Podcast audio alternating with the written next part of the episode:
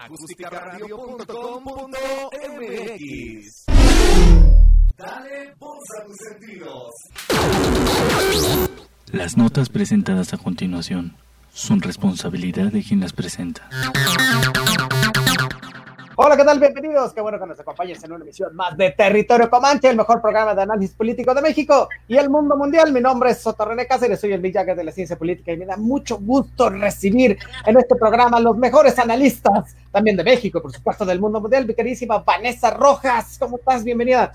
Hola, hola, pues encantada de estar en este espacio maravilloso que es Territorio Comanche y pues bueno, ya es viernes y qué mejor esta, cerrar esta semana con una entrevista especial que traemos para todo el público comanche, como de que no. Es correcto, mi queridísimo Rodrigo Pichardo, ¿cómo estás? Bienvenido. Muchísimas gracias, René, muchísimas gracias, Vanessa, diputado, buenas tardes. Pues un placer estar de nueva cuenta y para cerrar con broche de oro esta semana, tenemos un programa muy especial para todos ustedes, esperemos que sea de su agrado y los invitamos y sobre todo los exhortamos a que participen a través de nuestro chat para que puedan ustedes hacer alguna pregunta que les parezca pues importante de conocer. Así que bienvenidos todos, muchísimas gracias, un placer estar aquí. Es correcto, así como lo anunciamos desde el día miércoles. Hoy el programa se viste de plácemes porque tenemos como invitado el diputado federal por Morena, el arquitecto Javier Ariel Hidalgo Ponce, que es secretario de la Comisión de Desarrollo Metropolitano Urbano, Ordenamiento Territorial y Movilidad. Ha sido, eh, eh, bueno, es integrante de la Comisión de Puntos Constitucionales, también de Salud, Juventud y Diversidad Sexual y de la Segunda Comisión de Trabajo de la Comisión Permanente y se ha desempeñado también entre otros cargos como director del INJUVE en la Ciudad de México, ha sido director de gestión ambiental en la alcaldía Cuauhtémoc y diputado local en dos ocasiones, así como haber ocupado diversos cargos dentro de la estructura del PRD. Diputado, no podemos estar más contentos. Muchísimas gracias, bienvenido y gracias por estar el día de hoy con nosotros. Hola, doctor eh, Vanessa, Rodolfo, pues aquí estamos a la orden. Además, se te faltó comentar que, que soy candidato a presidir ah. Morena es correcto. Esa, es la. la todavía, no nos sacan, todavía sigo ahí. no, qué bueno, qué bueno que, que, está en esto. Y bueno, tenemos un montón de cuestionamientos acerca, porque como bien lo dice el diputado eh, Javier Ariel Hidalgo Ponce, es correcto, es uno de los contendientes para eh, la presidencia del eh, Movimiento Regeneración Nacional. Y yo quisiera comenzar esta conversación pidiéndole que nos pudiera comentar, digo, por obvio que suene, ¿por qué sumarse a la, contienda interna de Morena en este río revuelto en que se ha convertido esta elección por la dirigencia y la Secretaría General? Pues mira, yo, yo vengo del movimiento, soy un activista social más que político. Yo soy arquitecto, no soy politólogo. Y mi, mi participación pues siempre ha sido estimulada por, por, por las luchas sociales, luchar por la democracia, por los derechos sociales, derecho a la vivienda, he estado siempre abajo, eh, este, apoyando pues con las comunidades. El caso de, también fui director de, del INJUVE, donde me tocó mucho eh, participar con los muchachos, empoderándolos para, para que pudieran, a través de, sus, de ellos mismos, de sus cualidades, eh, superar su situación si era adversa.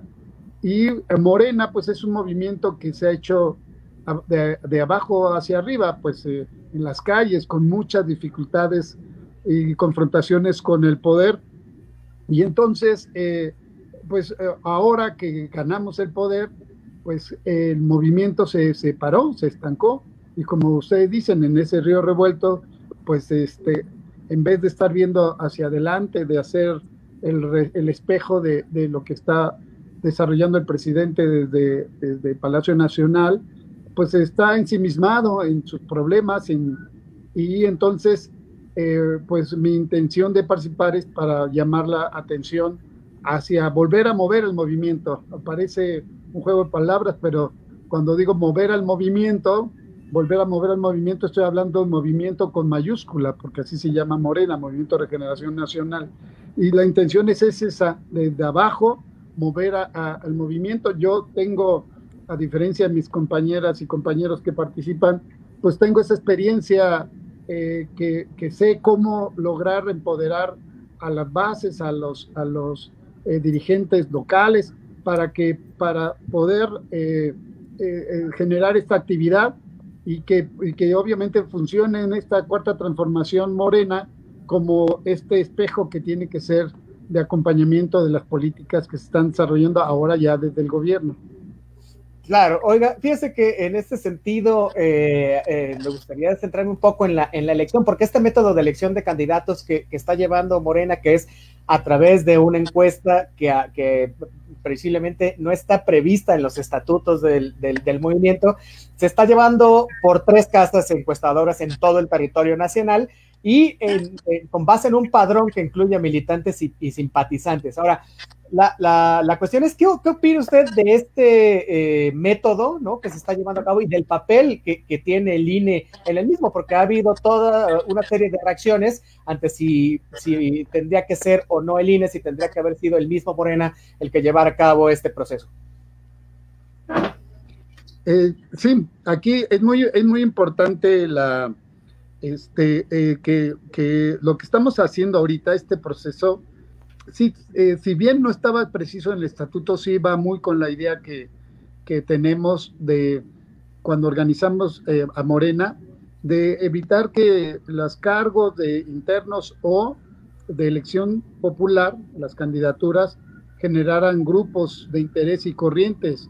Le veníamos huyendo al PRD, que así se hacía. Todos los, los procesos en el PRD eh, era como para armar grupos y corrientes y se volvía realmente una situación muy, muy fea.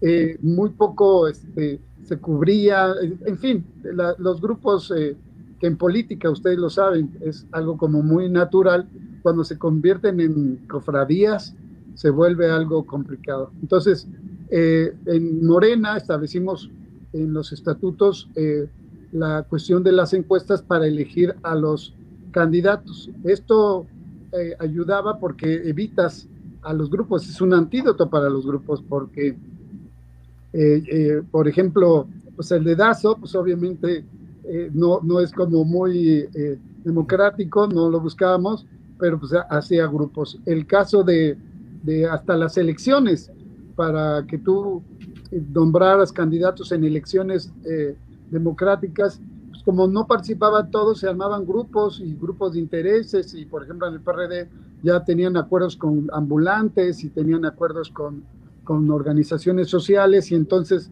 eh, pues quedaba, eh, no quedaba quien tenía más eh, prestigio o más fama o que había hecho más trabajo, sino quien había logrado acarrear votos. Entonces la encuesta nos ayudaba mucho, nos ayuda mucho a distinguir a personalidades que tengan eh, buen prestigio, que sean conocidos, que sean competitivos, y, eh, y, así fue como fuimos a la elección de 2018. Yo mismo soy, eh, digamos, eh, beneficiario de esa decisión. A mí medio me habían grillado antes en Morena mis compañeras y mis compañeros, ¿no? Y si no fuera por la encuesta nunca hubiera sido candidato. Bueno, eso ahora para la presidencia del partido, para el cargo de comité ejecutivo, el proceso era era de, abajo hacia arriba, se nombraba primero consejos eh, distritales, de ahí se nombraban los consejos estatales y de ahí el Consejo Nacional, y solo del Consejo Nacional podían salir los candidatos a presidente y secretario general y, los demás cargos del comité ejecutivo.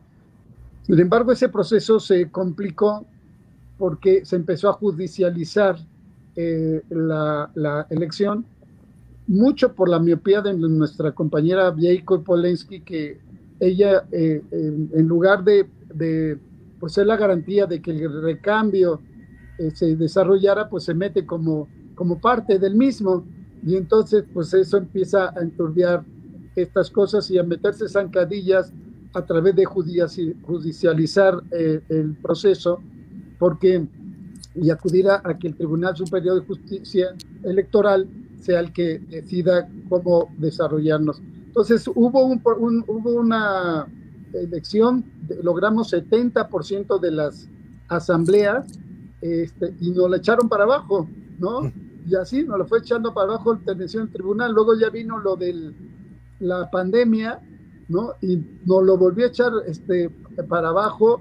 Y entonces ya lo que, lo que sí está sucediendo, pues es que está interviniendo el tribunal a solicitud de militantes que, que piden su derecho. Y sí, el tribunal, yo la verdad es que lo que hizo fue una barbaridad porque no estaba dentro de, este, de los estatutos, nos puso reglas nuevas, pero tenía como ciertos principios de lo que queríamos, entonces por eso no, no vemos, es más, había sido una opinión del propio presidente que ese debería ser el método que deberíamos de seguir, entonces pues ya se está convirtiendo en una salvación de Morena, esto que decías, doctor, de que estábamos todos atorados, pues ahora esta definición pues, nos va a ayudar a, definir el futuro de, de Morena con más certidumbres.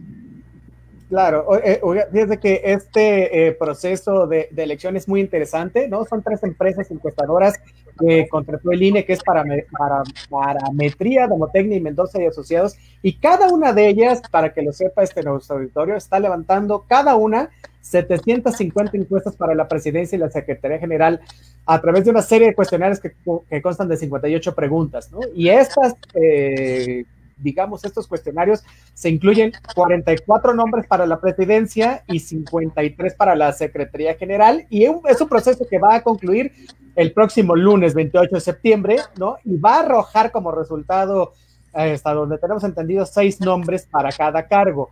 Entonces, eh, me parece que es una elección muy cerrada, muy competida, ¿no? Y a mí me gustaría saber cuál, cuál ha sido ¿no? Antes de, entrar este proceso eh, electoral interno. ¿Y cuál es el plan de acción a seguir para ganar adeptos a la, candidatura? Finalmente es un proceso de, candidatura. Entonces, pensando en esto, en que eh, la paridad de género se va a reducir a tres en el caso de los hombres, porque prácticamente ya se tienen los nombres de las tres mujeres, que es Jacob Polemski, Adriana Méndez eh, y la Mirna Díaz, ¿no? Eh, esto como cubriendo la, la cuota de género.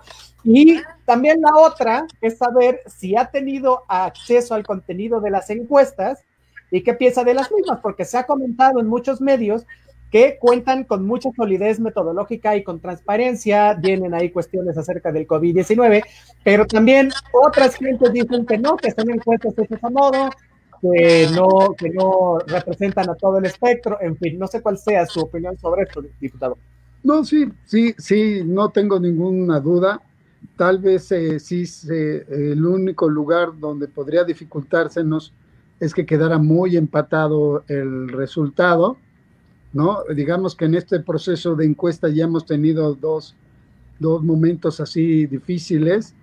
Uno en el 2012, cuando Andrés Manuel compitió contra Marcelo para ver quién iba de candidato y que fue muy empatado, que de las tres, dos ganó Andrés y una Marcelo, y Marcelo aceptó este, el resultado pero eh, un proceso muy parecido sucedió cuando Claudia Sheinbaum compitió contra Ricardo Monreal, no más que Ricardo, eh, eh, hoy senador, sí, sí, sí, estuvo un mes que no aceptaba los resultados, más todavía sigue sin, sin aceptarlos, ¿no? Y este va a depender de eso. Yo lo que sé es que, pues mira, yo estaba muy, mi, mi participación fue muy impulsiva, no fue planeada eh, yo está, está, está, armando otras cosas, pero pues sí me, me, desconcertó muchísimo cómo se estaba desarrollando, se estaban generando grupos y corrientes al interior de Morena. Es algo que yo sí estoy uh, muy aterrado que pueda suceder. Y entonces dije, no, pues me voy a apuntar, finalmente tengo el derecho y me apunté sabiendo que no tenía un trabajo previo. A pesar de ello, en las encuestas en las que se estaban desarrollando eh, antes de la... ah, bueno, me, apunté y, planteé la exigencia de que hubiera paridad, porque es fundamental para nosotros la presencia, la participación equitativa de, de, hombres y de mujeres, y no la imposición solo de hombres. Y ya las encuestas que había, pues ya, ya me ponían entre el cuarto y el quinto lugar algo que me satisface mucho, porque yo la verdad es que no, no, no había preparado esta participación. Luego viene ya la definición del tribunal que, que a solicitud de algunos compañeros plantea que se registre lo de la paridad y ahora pues sí se ve más difícil que este 28 yo pueda llegar al, al cargo este, compitiendo, pues porque de los hombres que están es Mario Delgado, Porfirio Muñoz Ledo y Gibran. Entonces, eh, digo, pues no, no, me doy por descartado hasta el momento, pero claramente soy frío en lo que está eh, sucediendo. Aunque me perjudique, me, en términos, perjudique entre comillas, mi, mi, posibilidad de pasar a esa etapa, yo estoy muy contento que así sea porque es el cambio fundamental de lo que estamos haciendo en esta transformación. Se necesita que la mitad sean de hombres y la mitad de mujeres.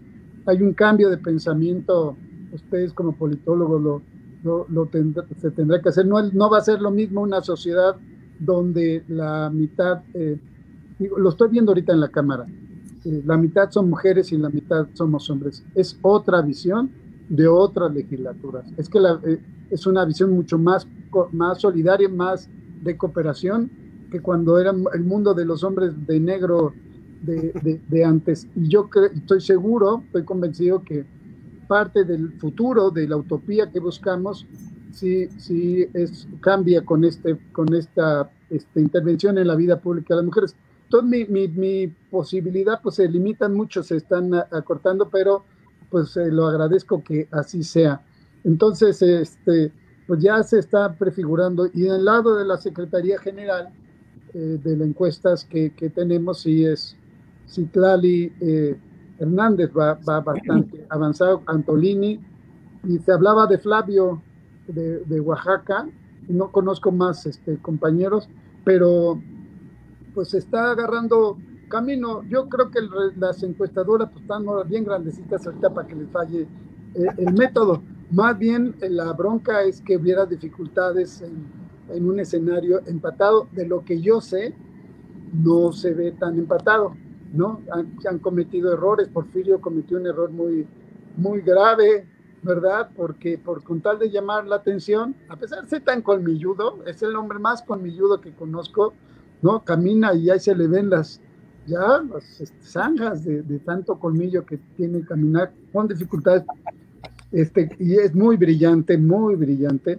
Pues sí, eso de, querer eh, hacerse notar, porque eso es, en política sabe que había que contrastar para hacerse notar, llama a, este, ataca a, Marcelo, que es muy bien visto, ¿no? Entonces, pues sí se hicieron notar, pero pues este, todo el mundo dijo que, está, está, está hablando Porfirio, ¿no? Entonces, y Gibran es muy. Los dos, Porfirio y Gibran, fíjate que son. Es una cosa bien padre porque estás hablando de un joven muy brillante y un eh, político muy grande, muy brillante. Entonces es como un honor para cualquiera estar en una circunstancia entre gente tan inteligente. Este, Gibran también como que ha cometido algún error de, ese tipo de por hacerse ver, eh, este, llama la atención en contra de los demás. Y eso en Morena pues no está, no es bien visto. O sea, nosotros no habíamos entrado nunca en un proceso de competencia de descalificación. Como esto surgió con Andrés Manuel en el 2012-2013, este, todo ha sido como positivo, de buena, de, de, estamos en la misma lucha y todo.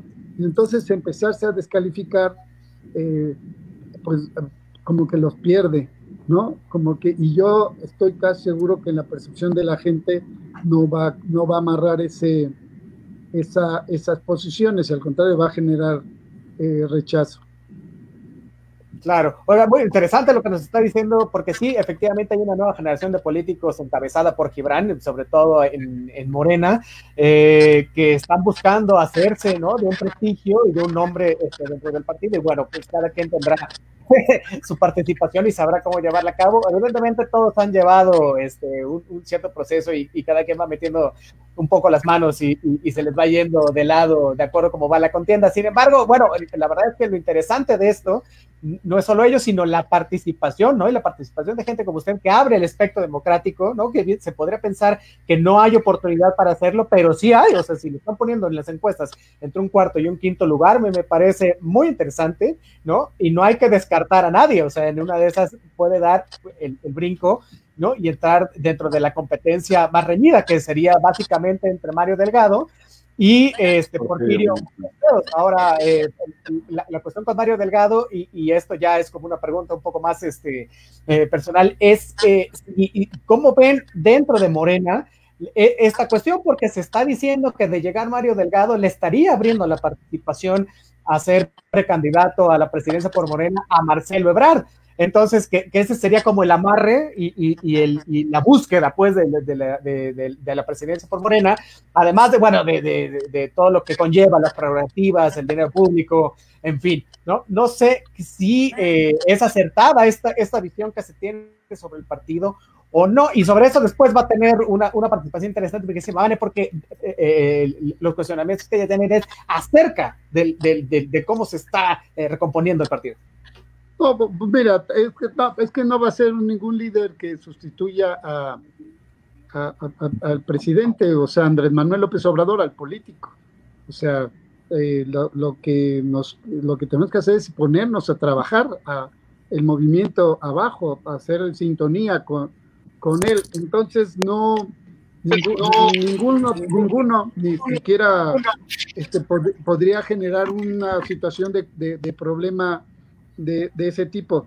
Mario lo que tiene es que es eficiente, es leal al, presidente, desde que lo conozco ha sido eh, eh, así. Es muy prematuro hablar del 2024 cuando esta decisión llega al 2023, ¿no? Este, obviamente, pues se quiere, se quiere meter este, eh, pues la jiribilla que te digo que del pleito interno, pero eh, este, de, veras que no le veo éxito en la parte de, lo de Morena, ¿no? Entonces, eh, no, no, no lo veo, no veo que sea un asunto pensado por, por, lo de Marcelo. En, en, vista, pues está haciendo buen trabajo y yo creo que para disputar el 2024, este, si fuera ese el interés, pues, que continuar haciendo lo que está haciendo y yo creo que eso va a ser eh, lo, que, lo que se abonaría a un buen camino, ¿no? Claro. Oiga, tenemos este eh, comentarios acerca de, esto aquí en las redes, dice Santos Campa. Saludos, Comanche, muchísimas gracias, Santos Campa, Ana Lucía Soto Morales. Buena tarde, buena tarde, mi queridísima Ana Liu. Dice Sandy González, saludos, saludos, Sandy González, David Galindo, saludos, y buen fin de semana a todos, muchísimas gracias. Dice Arturo Carrasco, saludos, pregunta, Morena de ganar, ¿Cómo será la relación con el presidente? ¿Será un partido institucional o tendrá vida propia? No, ese, fíjate, tenemos, la idea es no hacer un partido de Estado como era el PRI. ¿no? Que a ustedes tal vez no les tocó todavía, pero, o no, yo creo que sí, no, no sé. Eh, estamos hablando. pero sí nos tocó un cachín. Al doctor Otto René Cáceres y a, y a Rodrigo Pichardo sí les tocó. No, pues es que, era, impresionante, todo era PRI, o sea, tú, CNC, CNP, CTM, este, los libros de texto, o sea, era un rollo doctrinario, ideológico, de control autoritario de partido de, Estado, ¿no? Y entonces ahí el que decidía las candidaturas pues era el, gobernante. Ese, ese, este, ha sido una cosa muy importante lo que ha hecho Andrés Manuel para decir, yo no, yo soy presidente de todos y no me meto. Ahora sí que dentro de la filosofía del obradorismo, eso hay que, que distinguirlo.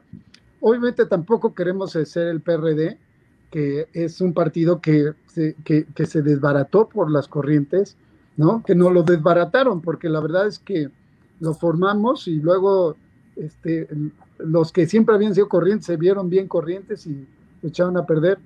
Tampoco como el PAN, el PAN era, fue un partido doctrinario muy, muy sólido durante 60 años, pero cuando llegó Fox y con Fox se colaron una cantidad de trepadores, de gente que pues, dio poder, ¿no? Y que hoy se mantienen. Y que lo democrático, y pues, yo nomás me acuerdo de los diputados de aquellos tiempos que eran unos héroes del PAN, pues hoy es pura basura, la verdad es que son unos golpistas con poca ideología y mucho interés. Bueno, lo que está sucediendo de lo de los Oya, que cómo lo describe completamente. Entonces, Morena, ¿cómo tiene que ser? Pues tiene que ser eh, eh, la idea esta de partido y movimiento. Tiene que tener la estructura institucional de un partido con todas sus reglas muy claras, con su militancia, pero al mismo tiempo tiene que tener una amplitud del de un movimiento este, amplio, este, con participación masiva, con debate, con, con, una vida interna muy, muy rica, ¿verdad? Porque además pues, tiene que ambicionar representar eh, no solo el 50% de la población, o sea, lo, que tenemos que ambicionar es eh, a la población, digamos, progresista, humanista de, de, de México, que calculamos en el pensamiento representa un 70% de la gente y un 30% eh, tiene más pensamiento conservador, este, aspirar a ese 70% de, de la representación. Y entonces, eh, pues este partido consolidado que mantiene el movimiento con una presencia amplia, pues lo que tiene que hacer es acompañar a, su, al, líder, porque realmente quien lo formó, pues es, es Andrés Manuel, eh, a partir de unas condiciones no pocas vistas, o sea, algo que les cuesta trabajo a la oposición es reconocer que es un político de otra dimensión, no es eh, esta perseverancia, constancia, tenacidad, cercanía con la gente, este, no lo ves en los políticos, o sea, en general, pues tú ves el tema de, de, o de venderse, o de traicionar, o de violentar, pero ser consistente en la estrategia no se había visto. Bueno, él, este, ahora en la presidencia, pues eh, marca líneas políticas, pero no, no acciones concretas. Entonces, uno tiene, no lo debemos ir acompañando en esta, en esta transformación, en, en una actitud pues de, de, de, ir madurando, porque a partir de 2024, él pues ya deja sentada su participación y este movimiento, pues la idea es que sea de largo alcance. Entonces, este tiene que ser un partido tiene que ser un movimiento, tiene que ser con una visión muy amplia de la sociedad y tiene que, que, que eh, eh, reconocer pues eh, este, este concepto filosófico de la izquierda que hoy del humanismo que está expresando el obradorismo, ¿no? Rescatarlo y entonces este, consolidarse. Ese es el papel que tendríamos que hacerlo. ¿Cuál es el camino? Es un camino que yo te digo que no queremos hacer, pero que sí queremos hacer, qué necesitamos construir para el futuro, es, algo que, que, tampoco tú puedes decir, a ver, que en otro lugar eh, de América Latina, ¿cómo se dio? No, o sea, el, Frente Amplio de Uruguay para nada, este, el PT de Brasil menos, este frente que hay en Argentina tampoco. Entonces es algo, algo nuestro que estamos este, construyendo y que requiere pues e, esta, esta, esta visión amplia eh, que, que, esperemos hacerlo. Si no es así y se traiciona el movimiento, pues ya en el 2024 pues ya también nos iremos lejos. Porque yo, yo otro, este, un partido que no, no tenga perspectiva hacia el futuro, no, no sé el electorado dirá, es muy interesante esto que dice acerca de la actitud madura que precisamente lleva hacia un proceso de, transformación democrática que está sentando ahorita eh, las primeras piedras para poderlo llevar a cabo. Ojalá eso se pueda, o sea, pueda seguir así. Regresemos, Vane, tú tenías algo que decir al respecto. Así es. Eh, bueno, en ese sentido, la línea es sumamente delgada en que básicamente, ¿cómo no perder esta parte, no? De convertirse en un partido hegemónico derivado a que el líder como tal, pues hoy día es el presidente de México y que bueno, una vez que salga, sí debe de haber, sí debemos de ser muy cuidadosos, eh, por lo menos Morena debe de ser muy cuidadoso en designar quién va a seguir, eh, quién va a ser el sucesor para poder cuidar esta política de continuidad para que se pueda consolidar tanto la cuarta transformación y afianzarse al mismo tiempo para así dar un cambio verdaderamente estructural. Entonces, ¿qué hacer, por ejemplo, ¿no? Eh, con un movimiento que se está al, al mismo tiempo, que sí se está cuestionando mucho por eh, porque simple y llanamente tiene integrantes como Napoleón Gómez Urrutia, quien le ha hecho muchísimo daño a, uno de los sindicatos más importantes de México, ¿no? ¿Qué hacer en ese sentido? Eh, cuál, es el, ¿Cuál es el programa de trabajo de Javier Hidalgo para cuidar el, este equilibrio? Bueno, eh, es muy importante la cuestión de las de, de esta amplitud que les digo.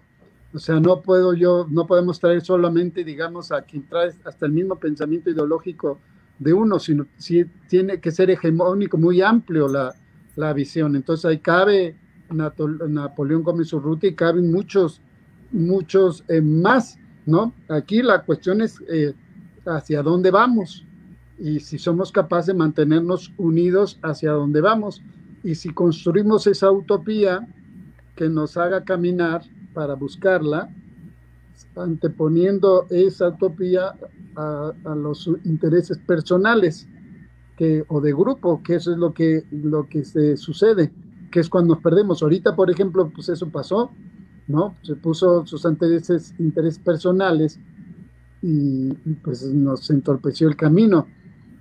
ese es el, el, riesgo que hay de que, que pueda suceder, porque eh, no, es, no es un problema con la, con la gente, mira, aquí en la, a mí me gusta mucho esta referencia de la Ciudad de México, como Andrés Manuel cuando ganó, llegó con el 30%, cuando entra Marcelo ya entró con el 50 y tantos por ciento, y cuando ya entra Mancera el 64 por ciento, pero a los tres meses Mancera ya estaba traicionando esta confianza que le habíamos dado. Y bueno, es que Mancera era un trepador, era como estos que se sumaron al PAN ¿no? O sea, no sin ninguna consistencia ideológica y sin ninguna este, base de participación, solamente pues es un hombre inteligente que dijo, nos leyó, nos leyó, nos leía las diferencias que había y, este, y las aprovechó.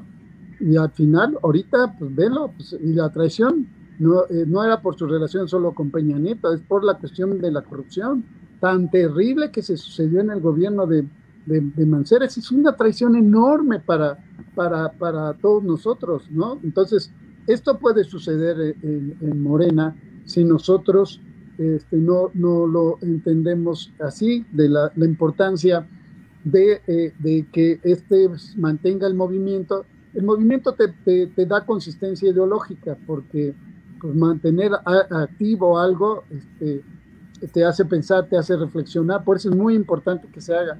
Mi, propuesta es que, que bequemos a 3.000 jóvenes en todo el país para que sean formadores de la escuela de formación para que sean formadores y puedan replicar esta en debates, ¿no? Tal vez sea un poco, no es un poco doctrinario, sino más bien en debates, estimular en las colonias, en los barrios, en los pueblos, este, este, este, esta transformación que estamos haciendo para que, para que pues sea como la garantía, que cuide como ese proyecto de, de largo plazo, que podamos, este, y, esto pues se decide en esta elección, aquí. Yo, yo veo este, importante que, que le pongamos énfasis a los dos temas, al partido, institucionalizarlo, ¿no? Corregir sus reglas ahorita a partir de la experiencia que tuvimos para que ya no nos este, vayamos mejorando los estatutos y las candidaturas también, institucionalizar el modelo de las encuestas va a ser complicado porque son 3.000 candidatos y va a requerir pues un proceso científico de, encuestas en poco tiempo en todo el país que, que, vayan distinguiendo pues a los candidatos a gobernadores, a diputados federales y, y todo, consolidar el método y al mismo tiempo eh, mantener el, el, el, movimiento porque la disputa eh, política pues no solo es electoral, o sea, es una disputa de todos los días. Decía Maquiavelo, que conste que soy arquitecto, pero esa, esa sí me la sé, que, lo más arriesgado de emprender es una transformación, porque quien está, se siente afectado, eh, va, va, quienes eran beneficiados, va a poner toda la resistencia y quienes hoy son beneficiados va a ser muy tibio en su defensa.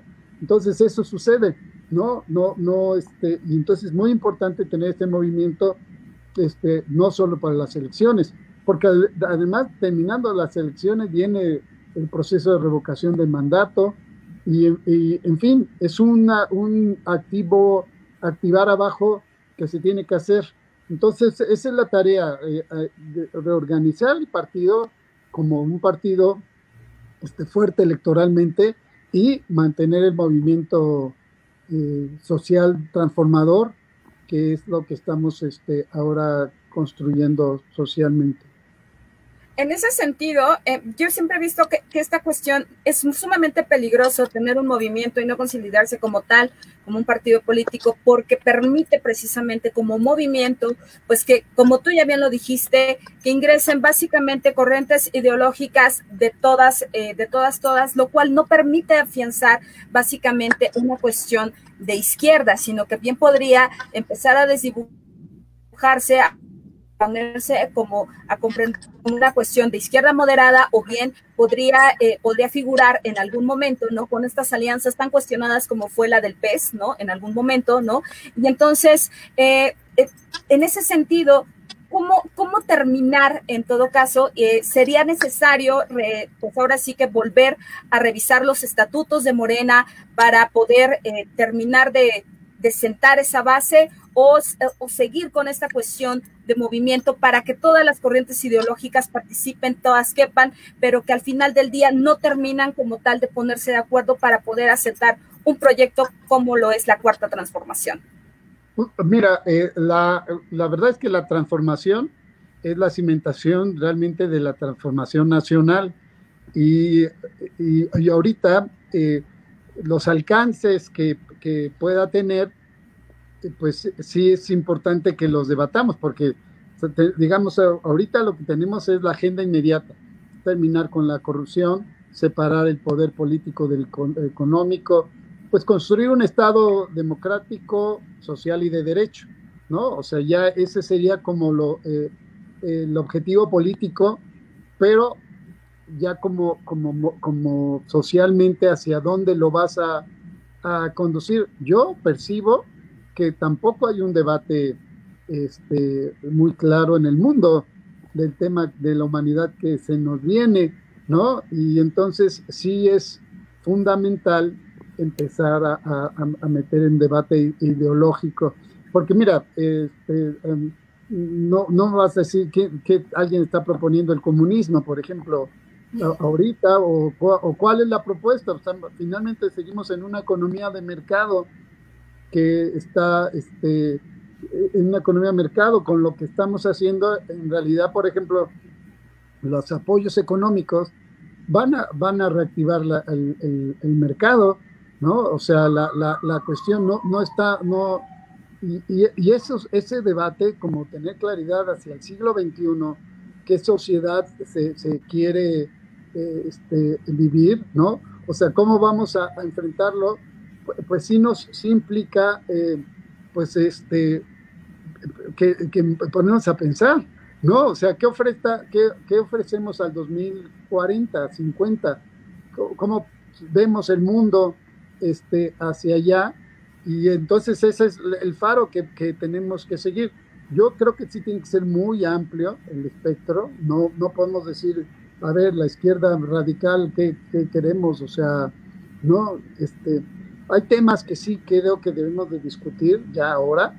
El tema del patriarcado, por ejemplo, o sea, es un tema más allá de los feminicidios, sino eh, el tema de la, de la participación de la mujer, no solo en la política, sino en todo, igual, porque es el cambio de la familia, es, todo, todo, que todo, hay un cambio brutal en eso, ¿no? Este, la, la, la, la el, tema de la inteligencia artificial, ¿no? La cuestión de, de, los trabajos, este, eh, o sea, que, que, al rato pues, va a ser este, esta, esta parte de la, de, le llaman la renta social, ¿no? Básica, como una forma pues de, de mantener el mercado activo, este, y, la falta de trabajos, este, que va a haber en el futuro, o sea, todas esas cosas que tenemos que pensar, este,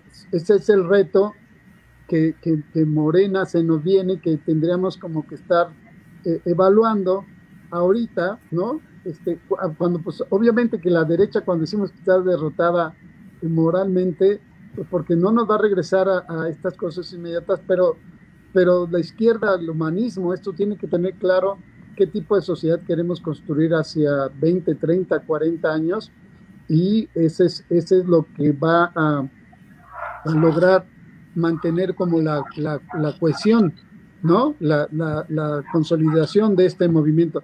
Si no, se nos puede disparar en varias, en varias partes, ¿eh? Y, y, y bueno, y también como, eh, bueno, ese, ese, es como el, el, tema que yo pienso, ya tendríamos que estar este, discutiendo. El propio presidente dice, el primero de diciembre yo ya dejé listas las bases de la cuarta transformación. Entonces, ¿qué sigue? O sea, ¿qué sigue? ¿No? ¿Sí? Ok. Ya, ya veremos qué nos dice. Oiga, tenemos más, más preguntas de nuestro auditorio. Son un poco quisquillosos, diputados, así que usted perdonará, pero nos dice Arturo Carrasco, ¿qué hará para recomponer al partido tras la elección? ¿Cómo sanará las heridas entre Mario Delgado y Muñoz Ledo? Yo le añadiría esa, ¿qué haría usted si gana? ¿Cómo recompondría esto? Y la otra es, nos dice Cayetano Lego, ah, caray, otro que habla del 70% de aprobación, ¿de dónde? ¿Cuál es su fuente? En esto que te digo, pues de que el pensamiento, por lo menos en la ciudad, sí es un pensamiento más progresista. Los seres humanos, pues obviamente tenemos más interés a, a ser progresistas y, y, y, tan sencillo porque no tiene, porque la mayoría no tiene que conservar, ¿no? La minoría es conservadora porque son muy pocos los que tienen que, que conservar. Entonces, este, la, por, por, eso, de ahí es, es igual puede ser muy este, no puede ser numérico y además ha de, ha de cambiar, depende de las circunstancias. Eh, el tema, pues es echarlo, ¿cómo, cómo resolver? No, no hay división, ¿eh?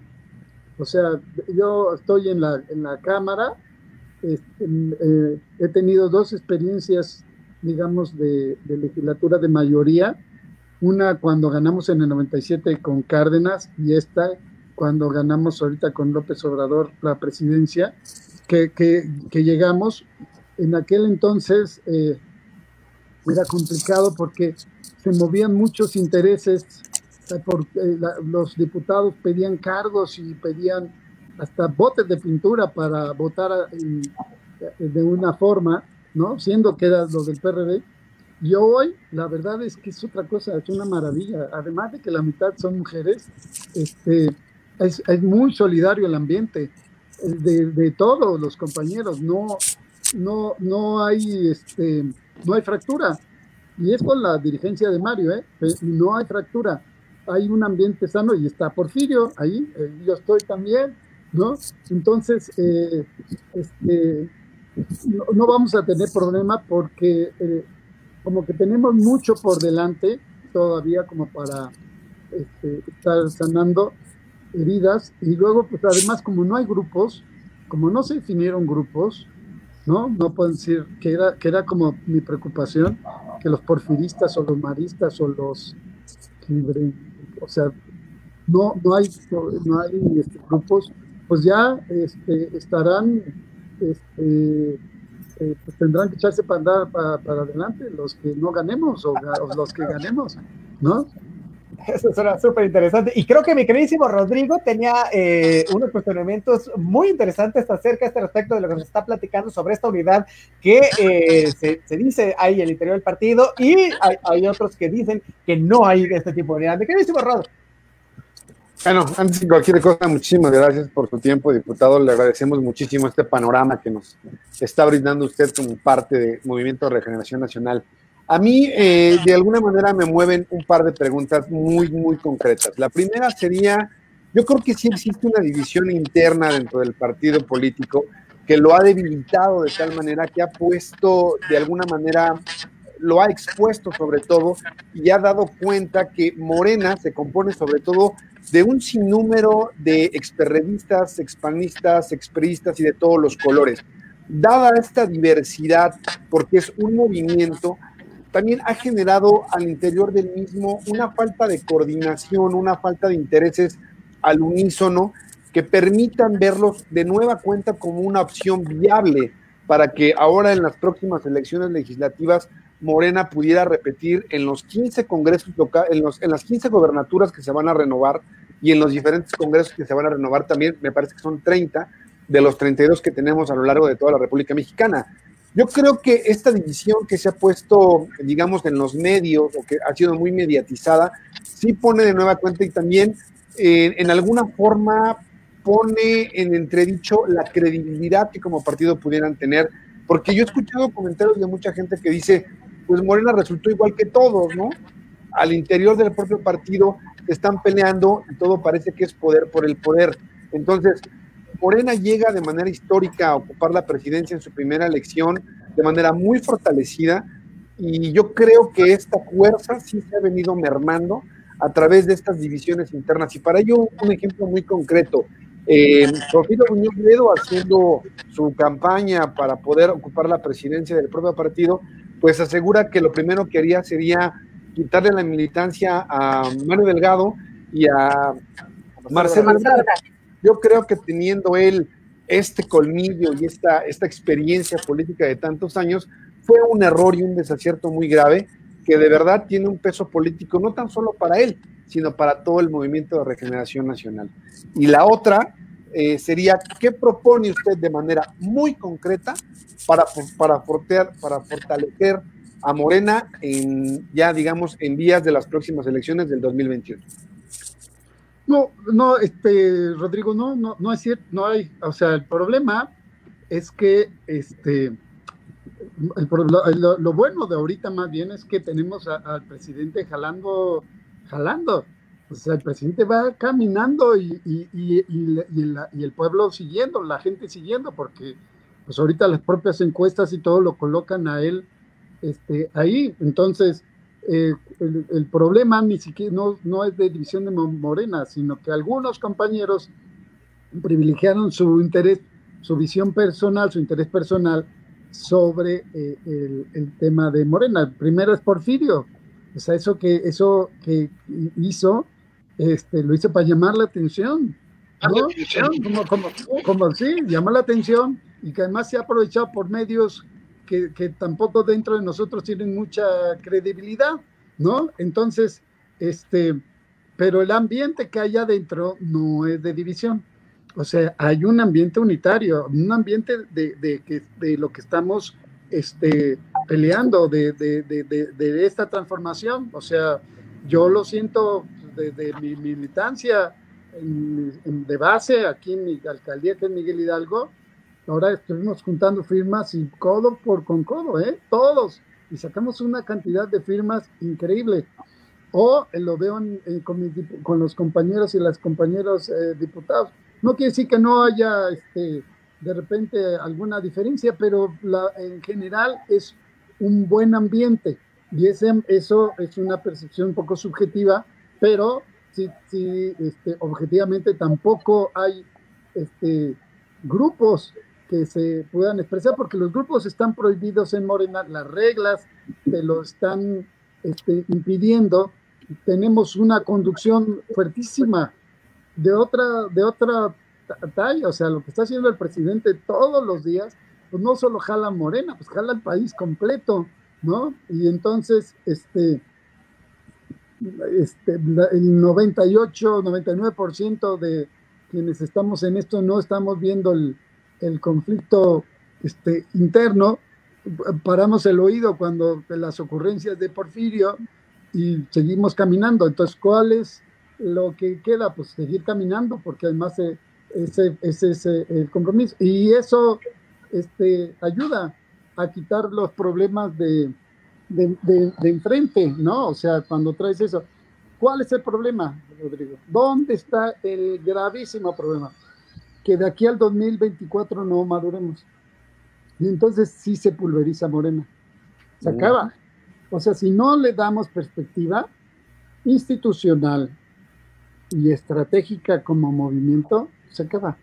Hasta yo veo muchas posibilidades de que esto no suceda, porque, este, digamos, del otro lado del conservadurismo, pues, no, no dan pico en bola, o sea, lo único que hacen es, este, es quejarse, o sea, no, no han hecho una sola propuesta de, ah, bueno, hicieron la de la renta básica, pero le digo, bueno, esta propuesta resulta que el país que más eh, ha, desarrollado el proyecto de renta básica universal es este, México con los apoyos sociales y ahora lo metimos en el cuarto constitucional y ustedes que están proponiendo esa renta básica votaron en contra.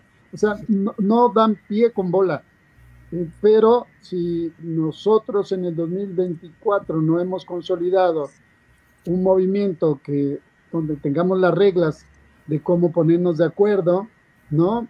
Este, se puede, se puede acabar. Ahora, igual ese es el, el, futuro, que desaparezca los partidos tradicionales y Morena este, se, se pulveriza en tres, cuatro eh, partidos y ahí se compite y traiga una visión ya, este, eh, de, digamos, de izquierda, izquierda, centro, izquierda, cosa que a mí no me, me, me gustaría mucho, ¿no? Pero este, la perspectiva no, la perspectiva es a que continúe por, por, mucho más. El ambiente es que ese es el ambiente, no se siente una división, no, este, no vemos problema en, a la hora de la hora en, este, en continuar caminando. Oiga, diputado, okay. ah, no, échale, Birrot, dale, dale. Sí, nada más, eh, diputado, en el caso de que usted llegara a ocupar la presidencia, que tuviera usted, digamos, el, eh, esta manera de poder redireccionar todo esto que ha venido haciendo mal. Escuché hace rato que usted decía que, por ejemplo, modificar los estatutos del partido, pero ¿de qué manera, en caso de que usted ocupara la presidencia, de manera muy, muy concreta y, y, y a forma de recapitular lo que nos ha venido diciendo, cuáles serían sus propuestas, digamos, más relevantes para generar esta, este fortalecimiento institucional dentro del partido en torno a la figura de Andrés Manuel López Obrador y continuar con la cuarta transformación. O sea, ¿cuáles serían sus ejes estratégicos para poder fortalecer a Morena en cara, eh, digamos, en, en, en, la antesala de las elecciones legislativas del 2021? Bueno, un, un, un, tema básico es las, eh, el tema del método de las encuestas como método democrático, ¿no? Porque okay. ya sabemos que el voto es democrático, pero ahora las encuestas, este, ¿cómo, cómo hacerlas? Hay que blindarlas. Se necesita blindar esto para que tengan credibilidad, tan solo para la elección del 2021. Porque si no, si entran, si entran, por ejemplo, que los que se alinearon con Mario, este, que lo apoyaban y que decían Mario, Mario, Mario, este, Mario gana, este, o, o, pues alinearon conmigo. Yo sí casi dije a mí, me dijeron, yo te apoyo, pues ¿cómo me apoyas? Cruzando los deditos, echando buenas vibras, pero no, no, este, no más, ¿no? Pero punto que se, que, que, pero los que se alinearon sientan que ya, que, tienen que ser eh, candidatos, ¿no? Este, o un cargo, porque apoyaron el, el cambio, y en cambio, con la encuesta no, con la encuesta no hay, el compromiso es con la gente, y entonces lograr que haya buenas eh, candidaturas de fama pública que sean eh, muy bien hechas técnicamente, ese va a ser el, el, el, una parte importantísima de lo que es, tanto para la elección de candidaturas como para después, que en eso quedaría la reforma para la elección de dirigentes, porque si vas a, elegir dirigente este, nacional por encuesta, también vas a hacerlo en los estados, ¿no? Y entonces se te vuelve un tema eh, eh, recurrente en la parte de las encuestas. Ahí está, en este mecanismo que nos salvó lo que naciente Morena y en estos años, para el futuro, se va a volver este, una complicación. Y como a todo le haya una forma, ¿no? Entonces tienes que blindarla para que funcione bien. Y el otro eh, acción que tienes que hacer este, es la, la, segunda acción pues, es la escuela de formación, para poder formar formadores, porque eh, como decían, pues eh, si no se nos va a colar, este, ya se nos colaron, o sea, yo, yo vi, ya no quiero poner nombres, pero había de los que están contendientes un muchacho que renunció, que todos me decían, bueno, pues es que este era periodista en la escuela, ¿no? Este, este golpeaba a su, a su novia, o sea, pero, pero hasta acá de candidato, ¿no? Entonces, sí necesitamos eh, eh, meterle una cuestión de formación que recabe esto que está Andrés Manuel en el ejemplo, que lo escriba y que lo discutamos y, y que se forme este, eh, socialmente abajo, ¿no? O sea, no que quede en las cúpulas, sino que sea algo este, formal. No va a costar trabajo porque tú tienes un presidente que está todos los días este, dando lecciones de política, ¿no? Ustedes son politólogos, o sea, lecciones de política, y entonces abajo eh, este, es, va, es, muy formativo lo que podríamos lograr. Y la tercera es esta parte filosófica eh, no solamente para México, sino hacia dónde vamos como humanidad y hacia dónde conducimos el país, cómo lograr estas condiciones este, eh, para, hacia el futuro, ambientales, sociales, ¿no? Este, que, que, que, que, se requiere para el futuro y que se requiere un debate este, de pensar, pensar, eso es algo que luego no estamos muy este, dados. Para estas tres acciones son las que pienso yo haría, la, la parte de las, de las encuestas, la parte de la formación y la parte de, de pensar el futuro. Oiga, en, cuanto a estas acciones que nos está comentando, hay una pregunta del público de David Qualconsin que me parece muy prudente. Dice, ¿hay oportunidad para personas con preparación de carrera y altas intenciones nacionalistas o la jerarquía sigue el organigrama del movimiento de regeneración donde hay que hacerle la barba a ese típico asistente que perdió el suelo porque ya le ayuda a alguien que influye en la política. Creo que darle cabida a políticos con mala reputación evidenciada que buscan aprovechar el hartazgo popular de tiempos remotos puede significar un estancamiento en esta intención de sacar adelante un país carcomido por la delincuencia organizada, institucionalizada por los dinosaurios y su dependencia que están dispuestos a luchar para recuperar los privilegios que perdieron. Me parece que esta última parte se refiere en específico a Manuel Butler y a, su hijo, este, pero ¿qué, le parece eh, sobre si hay oportunidad para personas con carrera y altas intenciones nacionalistas? Porque sí podría eh, parecer que eh, está muy cerrado eh, eh, la oportunidad para, para gente que, que, está muy preparada, que ha salido, que, tiene doctorados, que tiene maestrías, que tiene muchas especialidades, pero que no encuentra acomodo laboral ni de ningún tipo en, en las áreas de especialización, precisamente en, en, en, las que se han formado. Sí, ahora, no es un problema que, para que todos quepan en la administración pública. O sea, sí tiene que ser el servidor público, tiene que ser este servidor público ¿no? Y tenemos que meter, y creo que el, el, presidente está metiendo la filosofía de lo que es, a ver quién se levanta tan temprano, que tiene que estar, quién puede bloquear con un presidente como el que tenemos uh, ahora. Sin embargo, no. la preocupación que él expresa es mucho más amplia, porque, pues obviamente, por ejemplo, lo que tenemos que hacer es recortar la, la administración pública, que no les haga cara a la gente. Más bien, este, lo que tendríamos que buscar es, es esta parte de cómo reactivar la economía, cómo, vamos a reactivar la economía, cómo vamos a generar esta, estos empleos ahora, y luego estos empleos especializados, ¿no? Ahorita, por ejemplo, este, quedó muy en evidencia lo, de salud, pero este, pues si hace falta, eh, obviamente el otro tema pues va a ser educación, que son como los temas que debemos de garantizar desde el Estado. El tercero, seguridad, ¿no? Este, los temas de seguridad, pero pues lo demás tiene que ser, yo creo que del mercado el que lo vaya desarrollando, la parte de todas las otras áreas de la, de la sociedad, ya no desde el Estado, sino este, el mercado que pudiera ir generando una, una actividad que vaya desde la fuerza de trabajo este, no especializada hasta la más especializada, que es la que se comenta. Entonces, eh, nuestra preocupación no debe ser de, de, de, del cargo, porque la verdad es que yo tengo tres asesores, dos asesores, tres asesores, ¿no? Y este, y no, no, no, y lo que está haciendo, pues cortar sus secretarías y se quitaron espacios este, así van, hay que crecer la educación, seguridad y salud. Y yo creo que lo demás hay que meterle. Sí, pues sí, eso sin duda, sin es, parte básica para el desarrollo del país y en temas tan importantes precisamente como el de seguridad y, bueno, eh, apuntalando, dices eh, harina de otro pastel, pero que seguramente saldrá este durazo para eh, ir por la candidatura al, al, gobierno del estado de Sonora, pero ya veremos cómo será esto. Pero en el término estrictamente legislativo, diputado, ya sea que, que, gane o no gane esta cuestión de la dirigencia de, de Morena, estaría usted pensando, ya esto lo vamos a decir ya, ya es mal hora de, de, de, nuestra parte, pero ¿están usted pensando en, un, en, un, en una reelección, en un siguiente periodo este, legislativo? O, o sea, no sabes lo honrado que me siento estar ahorita de diputado.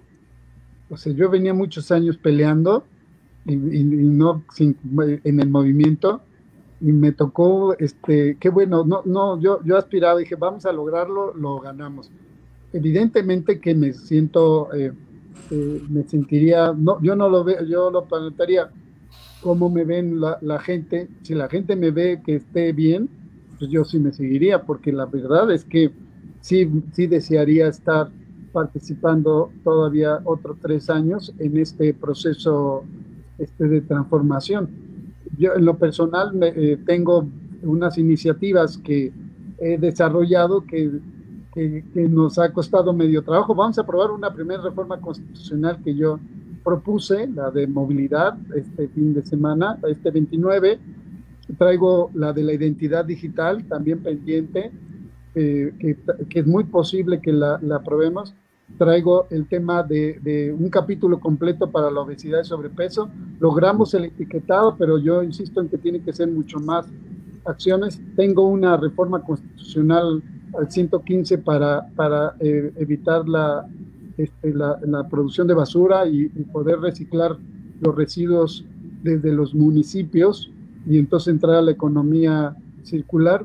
Y traigo otras dos pendientes que son más más este, frívolas que tienen que ver con las mascotas y con las con, con el, el, skate, pero que me comprometí a hacerlas y este personalmente, entonces no sé si dé tiempo para abarcarlo. Si en mi distrito la gente dice este sí, hizo bien y sería bueno, pues yo me apunto. Mi distrito es muy complicado. Este, eh, ganamos por cuatro votos, cuatro puntos, ¿no? Este, yo perdí en el 2006 por dos puntos, entonces no, siempre ha estado muy empatada la, la votación entre, digamos, la izquierda y, la derecha. Este, también eso habría que valorar. Si yo no doy votos, pues que vaya el que va a dar los votos para, para que se gane este. Si yo soy el que los doy, yo encantado de la vida pero sí poner pues el interés, este, no poner mi interés personal, sino más bien del, del movimiento. Y, y yo, en mi vida, yo con este paso que di, no sabes lo, lo contento que, que, estoy, muy satisfecho de haber vivido estos, muy honrado de haber vivido estos momentos. Qué bueno, diputado, muchas gracias. Mi querido Mavane, ¿tenías algo para, para Barry Rod para cerrar? Claro que sí, pues bueno, eh, pues ahora sí que hemos visto los resultados en materia de movilidad, ¿no? Eh, siendo yo beneficiaria también de, de, eso, ¿no? Bueno, pues ambos, ¿no? Tanto Javier Hidalgo como yo somos ciclistas, este, porque amamos esa parte, ¿no? Y entonces, pues bueno, ¿no? Darle como esta, esta mayor continuidad, eh, pues de, de, igual manera, ¿no? Eh, desearle mucha suerte en, en, este camino y pues bueno, verla eh, de nueva cuenta por allá en, en, en, Cámara de Diputados también va a ser, va a ser un gran honor, ¿no? Ojalá. Ahora sí que decimos de, de la B de la victoria a los chonguitos. Bueno, diputado, a mí nada más así súper breve y a lo mejor va a estar un poquito fuera de tono la pregunta, pero tengo que hacérsela. Eh, ¿En qué momento usted como arquitecto, ¿no? una, formación en arquitectura, lo lleva a, a, a, a este andar de, de, de la política? Eh, la verdad es que me llama mucho la atención, he visto sus propuestas, revisé un poquito de su trayectoria, es un animal político en toda la extensión de la palabra, usted ya milita eh, desde el punto de vista de Aristóteles, por supuesto, eh, a eso me refiero, y, y, en ese sentido, digo, yo, yo veo su trabajo muy bien sistematizado, argumenta usted sus propuestas con base en datos duros, eh, menciona digamos, datos muy concretos. Es algo que a mí me gustó de lo que usted ha venido haciendo y quiero pensar que es parte también de esta formación en el área de las ciencias exactas que usted tiene. Pero ¿cómo brinca un arquitecto a un político? ¿Cuál es? Es que no, sé, lo llevó? No, no, no, soy político. Ese, ese, ese este, no me, me, me, pues mira, desde, los, desde la prepa, desde el CCH me tocó apoyar pues de la familia, mi, mi, mi, mis tíos estuvieron en el 68, mis papás en el 59 como maestros, mi, o sea, siempre pues abajo, no, no eran dirigentes y, y este, y, y, esta participación en los sismos de 85 eh, me tocó ayudar a rescatar a los damnificados y a la reconstrucción. De ahí se juntó con un movimiento de vivienda en el 86, 87 de solicitante vivienda que se llamó la Asamblea de Barrios que, creamos, a mí me tocó este, todo el diseño para hacerlo, y el 88, o sea, cuando Cárdenas se sale de, del PRI y empieza a buscar en el 87 con Porfirio Muñoz Ledo, ese movimiento de vivienda, este, pues nos fuimos con ellos, ¿no? Y de ahí ya nos entramos a ser candidatos. Ganamos la elección para la asambleísta, igual que al ingeniero Cárdenas le hicieron fraude, pues a, mí también. Y entonces nos fuimos a una huelga y de ahí ya este, volví a ser, hasta que quedé de asambleísta en el, en el 91, muy joven. Si, si tú ven todas estas actividades, eh, pues, tenía veintitantos años, o sea, los sismos de la asamblea, el 88, el 91, y, este, y ahí donde me di cuenta en el 91, ya siendo diputado, que pues, todas las carencias este, que tiene uno para entrar a la política este, de la Facultad de Arquitectura, porque ahí no te enseñan nada de, de eso, ¿no? Todo, era, todo fue puro corazón, corazón, corazón, corazón. La historia familiar. hasta puro corazón, hasta el 99. Este, en el 2000 perdí, la, quería ser alcalde, nos arrasó Fox y, y, y entonces de repente me, me quedé perdido, dije, ¿yo qué soy? Entonces tuve que meterme, estudiar un diplomado de comunicación política y saber que la política, ¿no? Hasta ya los 40 años para, este, para, para hacerlo. Aproveché que había, que había perdido para meterme a estudiar eso y entonces pues eso ya me, me, me dio una idea, ya de una visión más estratégica. Pero todo hasta los 40 años fue puro corazón, puro corazón. Y de ahí pues también me seguí y es mucho corazón. Y entonces, siempre que, que veo algo así de, de, los cargos y esto, pues le hago caso a mi corazón y entonces eso me, me, enfría mucho para, porque la política, pues uno se sube y se marea, ¿no? Entonces, este, para, para enfriarte, para bajarte, porque se le, se le sube uno muy fácil.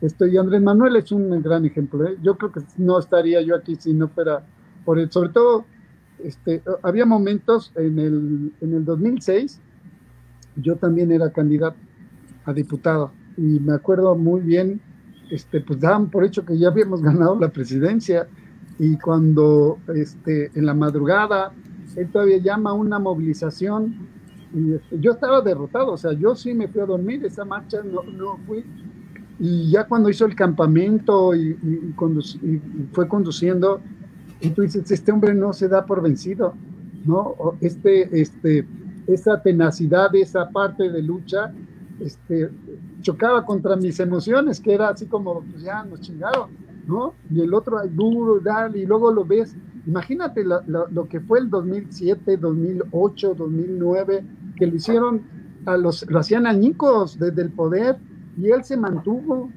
¿no? En el 2012, este, eh, también, y luego cuando en el 2003 te dice, vamos a formar Morena, entonces tú, tú esas cosas este, pues, te motivan, te motivan, te motivan, ¿no? De no darte por vencido. Y eso aparte ya es así como una escuela de, para, de, de, lucha, de no, de, de, mantenerse, es, por eso yo digo, es un, de otra dimensión este, Andrés Manuel. No es un asunto de andar yo idealizando mis 60 años a alguien, pero sí es de otra dimensión. Si uno lo ve este, y lo compara con uno mismo, dice, no, pues yo me hubiera dado por, ya esto ya no, yo estaría haciendo otra cosa. Tal vez estaría de arquitecto que me gusta mucho y no estar en esto. Ahora, ahora diseña, pero políticas públicas y desde el ámbito legislativo. Es una manera de diseñar, ¿no? Y, pues, el, tema de movilidad, pues de ahí viene. Sustentables. Si, tú lo, tú lo tú ves, claro. es, un movimiento este de la bicicleta para recuperar las ciudades de dimensión humana y yo me encuentro que los activistas son arquitectos, ¿no? Que es una carrera que además es poco, poco apreciada en la política.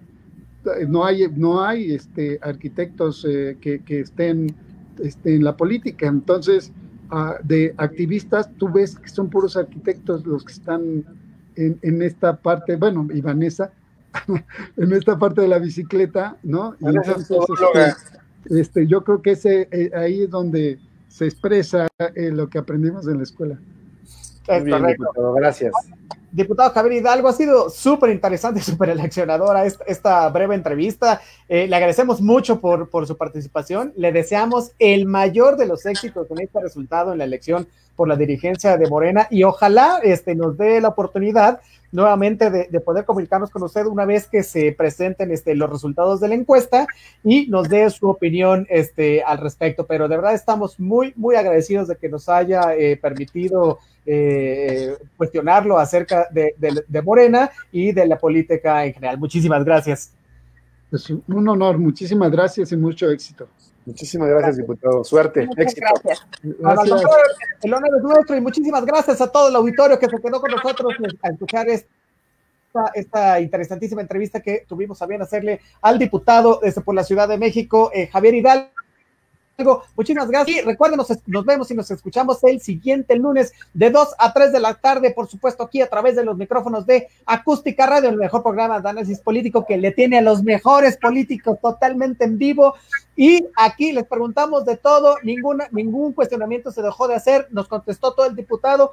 Ya, ojalá eh, tengamos la oportunidad de, de, tener a más figuras eh, políticas tan interesantes y además tan humanas como el diputado Javier Hidalgo. Muchísimas gracias, muchas gracias también a Vanessa Rojas, que fue la que intercedió para que se pudiera llevar a cabo esto. Y muchísimas gracias también a Donay Martínez, nuestro productor, este, eh, el bad hombre de la radio. Ya nos vamos. Este, recuerde, hoy es viernes piste, piste y eh, comparta esta entrevista que, que eh, resulta muy interesante y ya veremos los resultados de eh, las encuestas de Morena a la presidencia y a la Secretaría General. Muchísimas gracias. Hoy no hay recomendaciones, ¿cómo no? Hoy también hay recomendaciones, ¿por qué no? Mi queridísimo, rapidísimo.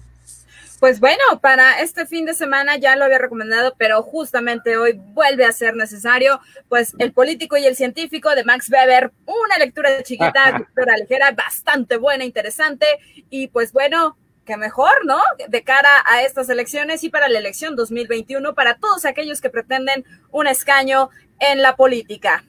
Redes sociales, perdón, mis redes sociales son arroba Vanessa Rojas en Facebook, en Instagram me encuentran como arroba Vanessa-Hernández-Rojas, en Twitter me encuentran como arroba HeroVans. Bueno, pues tenemos el tiempo encima, pero no está de más recomendarles a Octavio Paz El laberinto de la soledad para que conozcan precisamente esta dualidad que existe en esta mezcla tan rara de lo que somos, ¿no? Esta mezcla de razas les recomiendo muchísimo El laberinto de la soledad para este, pues no para este fin de semana, pero sí para un ratito. Se lo recomiendo mucho, es un libro muy agradable. No soy muy fan de Octavio Paz, pero este libro en particular me gusta muchísimo. El laberinto de la soledad. A mí me encuentran como Rod Pichardo 82 en Instagram, como Rod Pichardo en Facebook, como arroba 80 en Twitter. Y por favor, no olviden darle like y seguirnos en la página de Instagram, Comanche-territorio. Un placer haber estado con ustedes y muchísimas gracias por habernos escuchado el día de hoy. No olviden darle like a Andacín y a Macrista Shampoo. Nos vemos el próximo lunes. Es correcto. Doctor que cura a la sociedad. Cuéntenos, ¿qué tiene usted para nosotros? Muchísimas gracias, mi queridísima Vani. Gracias por hacer posible la entrevista este, con, el, con el diputado. A mí sígame en todas mis redes sociales como Otto René Cáceres, así con doble T. Estoy en Twitter, en Instagram, en Facebook, en LinkedIn, en WhatsApp, en Atapac y Rakatac. Y además en el muro de crédito. El muro de crédito. Correcto, del que me va a salvar el diputado un día de estos. No, no es cierto. ya vamos a hacer la vaquita para pagar tus deudas y sacarte de ahí, René. Así es. Oye, saludotes a Arcana Fred y a Elizabeth López Reyes, que siempre nos escuchan. Este, Un saludote eh, para ellas. Mexicanas con Elizabeth. Eh, eh, métase a nuestra página de Facebook y ahí está todo. Hay psicólogos, hay tanatólogos, hay construcción, hay artes marciales. Hay de todo. de todo. Y le voy a decir, métase, hoy es viernes, tómese unas cubas, se mete a la página, nos manda un saludo y eh, comparte el programa. Muchísimas gracias, gracias al diputado y gracias, por supuesto, a Acústica Radio. Dale voz a tus sentidos y con esos sentidos nos vamos. Nos vemos el siguiente lunes, 2 a 3 de la tarde. Bye. Esto fue Territorio Comanche. Bye bye.